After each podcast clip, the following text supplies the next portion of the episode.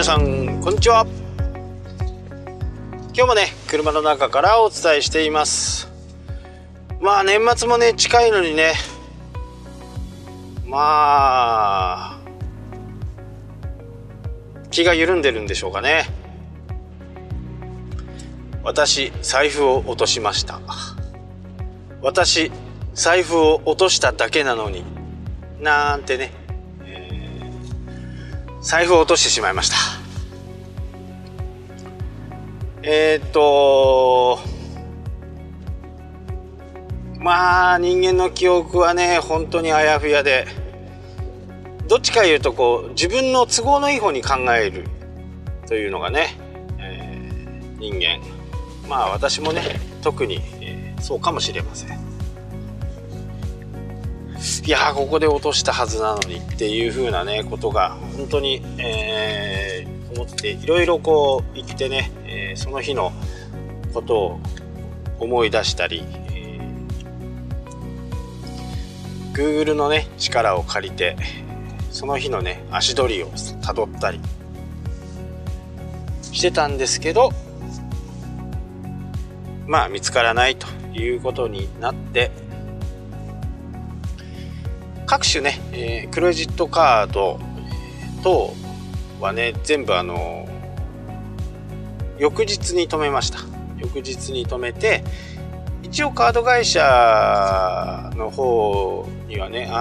安全プロジェクトプロジェクトじゃないね安全サポートみたいのがあって自分が落とし落としたとしてもね、あのそれが不正に利用されていると保険が適用になるのはね、あの知ってたんだ。からといってね遅くやったわけではなくって、えー、一応、えー、警察に届けて、まあ、まずクレジットカードのを利用停止をまずするということがまあ一番最初にすべきこと。で、えー、それからね、えー、警察に行って届け出を出すと。でこの届け出がないとその安心安全プロプロがプロプロなんなんつうのかな。なんかこうサポートしてくれるやつも適用にならないのでしっかりね警察にあの紛失届みたいなね、えー、ものを出してそれで受領番号をもらってで万が一不正な利用落としてね不正な利用をされた場合にそういう保険が適用になるということなのでそこで本当にこうなければね、えー、カードの再発行という風な形になると思いますが、まあ、カード停止と同時にね僕はもうあの再発行をするようにねお願いしました。まあいろんなところをね特っかい引っかい探したんですけどちょうどね雪も降ってて除雪もねしてみたんですけど見つからなくって。でえーもうないということで保険証とかね。運転免許証？運転免許証の再発行にね今日行こうかなと。思ってた矢先に、えー、警察から連絡来て、えー、全然あのー落としたもう落とした場所は新琴にというところ北区の方ですね。勤務先の近くの、えー、ガソリンスタンドでそこでね出した記憶はそこのでしか出してないっていう記憶しかないんですね。逆を言うと。なので、えー、そこで出した記憶はあるんですけどあとは全然記憶になくって。なので落とした近くのところでね、えー、提出をしました。で札幌のようにですねちょっとこう190万都市とかになると、まあ、検察警察の方もね、えー、いろんな地区で分かれてるんで、まあ、会社は中央区、本社みたいなところはね、中央区で今僕が通ってるのは新琴っていうところ。で川を一本挟んだところにいつも行くスタンドがあるんですけどそこは東区なんですね。なので、えー、北区で北区で受けてもそれを各ところに連絡してください。とは言われてたんですけどうん。もうないっていう風なこう頭でいたんで連絡しなかったんですね。まあこれがいたずらに時間を延ばしてしまった原因かなと。で僕が落としたと思う夜にそれが、えー、習得されていて届け出もされている。日本って素晴らしいですね。まあ海外では絶対ないでしょうね。まあもももちろん僕もね何回か拾ったり、えー、お店をやってたりすると財布を忘れていっちゃう人とかいるんですよね。まあその時はすぐにね、えー、警察に届けに行くんですけどお客さんの場合はね、えー、1日ぐらいは店舗で保管してます。店舗で保管していてまあ大体気づいて帰ってくるんでね普通はね。で、えー、帰ってこない場合は警察の方にすぐこう行って、えー、連絡をすると。であ警察の方届けちゃいましたっていうことでね、えー、やったりするのは結構あります。で僕ね昔ガキの頃えっ、ー、とね1000万だったかな。1000万の約束手形をね公衆電話で拾ってまあ拾ったというか上にあったというか、まあ、それを警察に届けてねなんか新聞沙汰になりましたけど。約束手形なんでね現金じゃないんであの報酬とかはねあのもらわ報酬っていうか、えーお金はもらわなかったんですけど、ね、たまたま、えー、それもね運が良かったのか悪かったのか、えー、両親のね知っている人だったのでまあなんかご飯食べさせてもらって終わったような気がしますけど。いやでもね本当にその拾った方のね清い心にね助けられた感じがします。やっぱりあの北海道でこの間あった、えー、停電ブラックアウトに関してもそうですけどすごいねやっぱりこう日本に住んでいることにやっぱ誇りを持っていいと思ってるんですよね。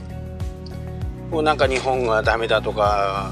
なんだとか日本と外国は違うんだとかあっちの国はこうなんだとかそう思うんだったらそっちに行けばって私は本当に思うんですよね。行きも行きもしないくせに文句ばっかり言ってまあまあね立憲民主党とかひどいですけどね彼らがやってきたことは本当にもう経験がないから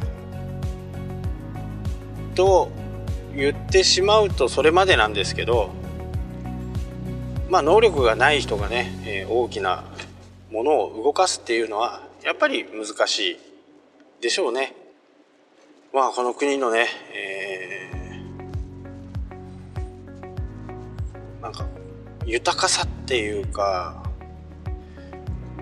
まあギスギスはしてますよやっぱりなんだかんだと言いながらもね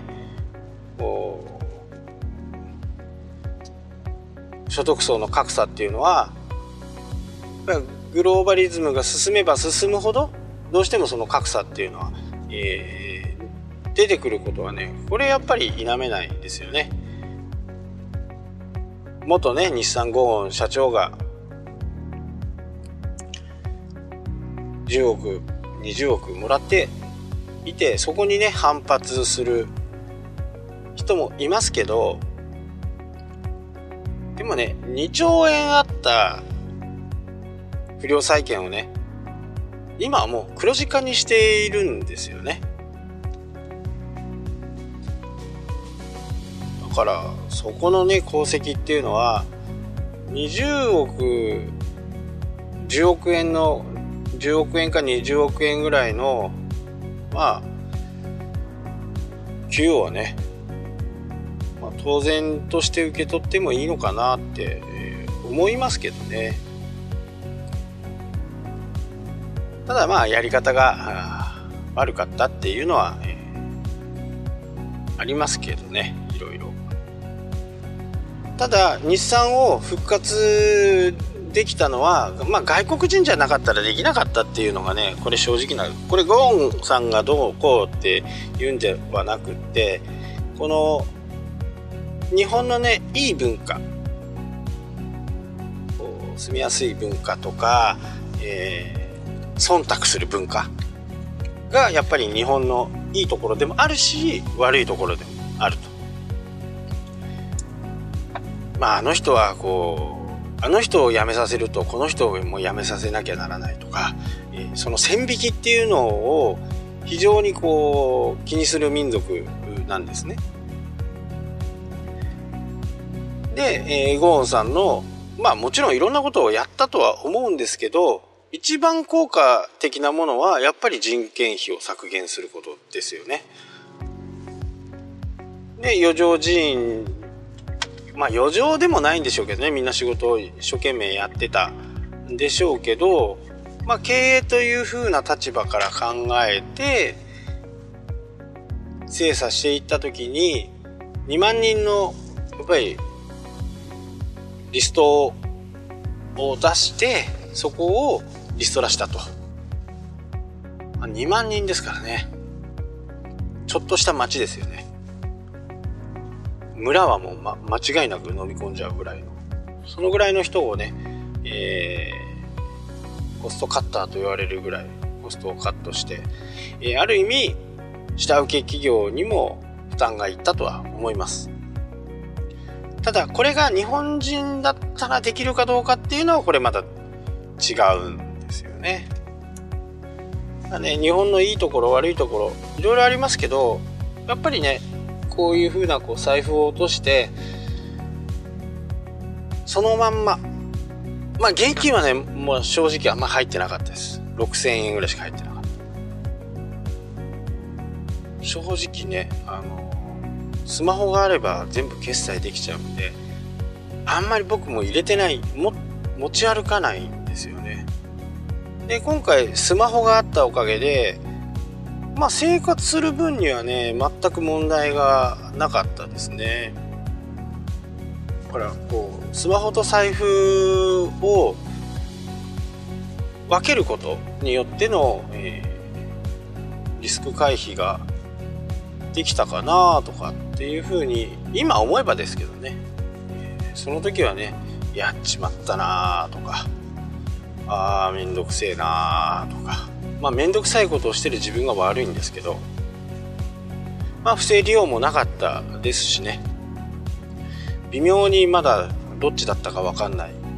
のがね止めたんだか止めてないのか分かんないっていうカードもありますけど。まあ1週間ぐらいするとね、えー、届くというんでそれを見てね。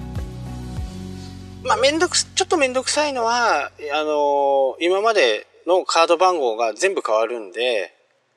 えー、毎月にカードから引き落とされてる部分がね、一旦リセットになってしまう。まあでもね、考え方ですよね。それで、わけのわからんとこで払っ今、今の段階で必要ないところが一旦全てリセットされるんで、それはそれでね、まあ良かったかなっていうふうに思います。免許証とかね、保険証があったのは嬉しいですよね。結構時間もかかりますしね、えー、この時期なんでね、あのー、手稲っていうところに行かなきゃダメなんですよ。そうなると、この路面状態で行くとなると、都心部、もうほぼほぼ小樽です。ほぼほぼ小樽。なんで、えー、街から行くとね、1時間半ぐらいかかって、まあ半日は確実にダメになる。最高峰だけですけどね。最高峰だけですけどもう1日はねもう確半日はもう確実にダメになる。そこの部分は、えーまあ、すごくこう私にとってはメリットが多かった大きかったなって思いますしね。日本の警察の凄さが分かったことと日本の国民がとても優しいっていうことがね本当に分かってまあ僕もね拾ったら落とした人は困ってるんだろうなっていう風な思いがあって届けてた。まあそういう気持ちになってね、えー、届けてくれたっていうのはまあ私にとってはね、えー、非常にいい経験をまたさせてもらったなと。まずすぐ、えー、警察自分のね足取りを追ってそこを地渡った地域をねの所轄の警察署のところにこう連絡をする。で落としてすぐですね落としてすぐ、えー、届いてたようなんで、えー、まずはねクレジットカードを止めてすぐに警察署に行って紛失届を出すのがねいいのかなと思います。まあ、もしね、えー、財布を落とすことがあったら、あってはダメですけど、ないことを祈ってますけど、あったらね、えー、ちょっとこのことを覚えておいていただければね、えー、いいなと思います。結構すごいです、やっぱり。まあこういうところにね、本当に産んでくれたね、えー、両親にはね感謝をしなきゃダメだなって思いますね。というわけでね、えー、なんかこう気分もいいですしね。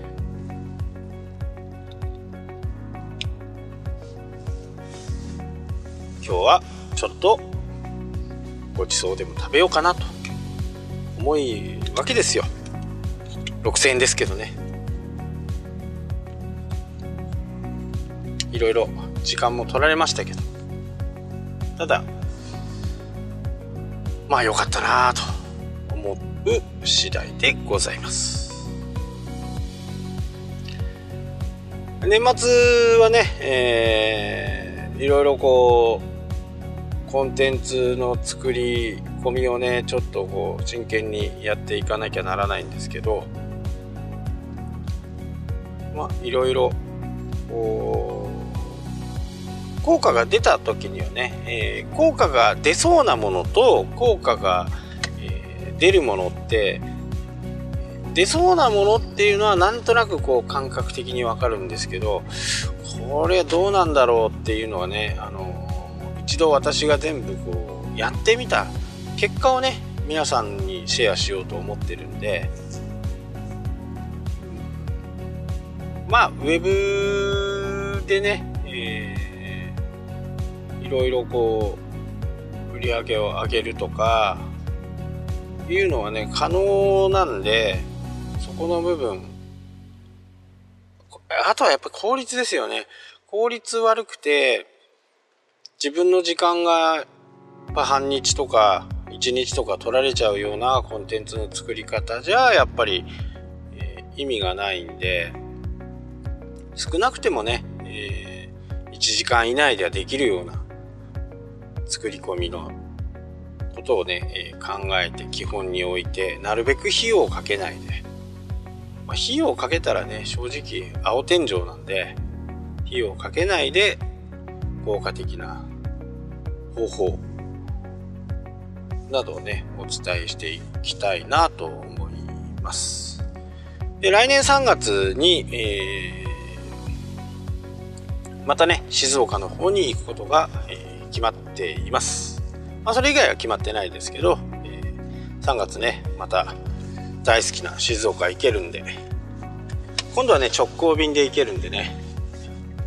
ちょっといろいろこう、時間もいっぱいありそうなんで、楽しんでこようと思います。はい、今日はここまでになります。ありがとうございました。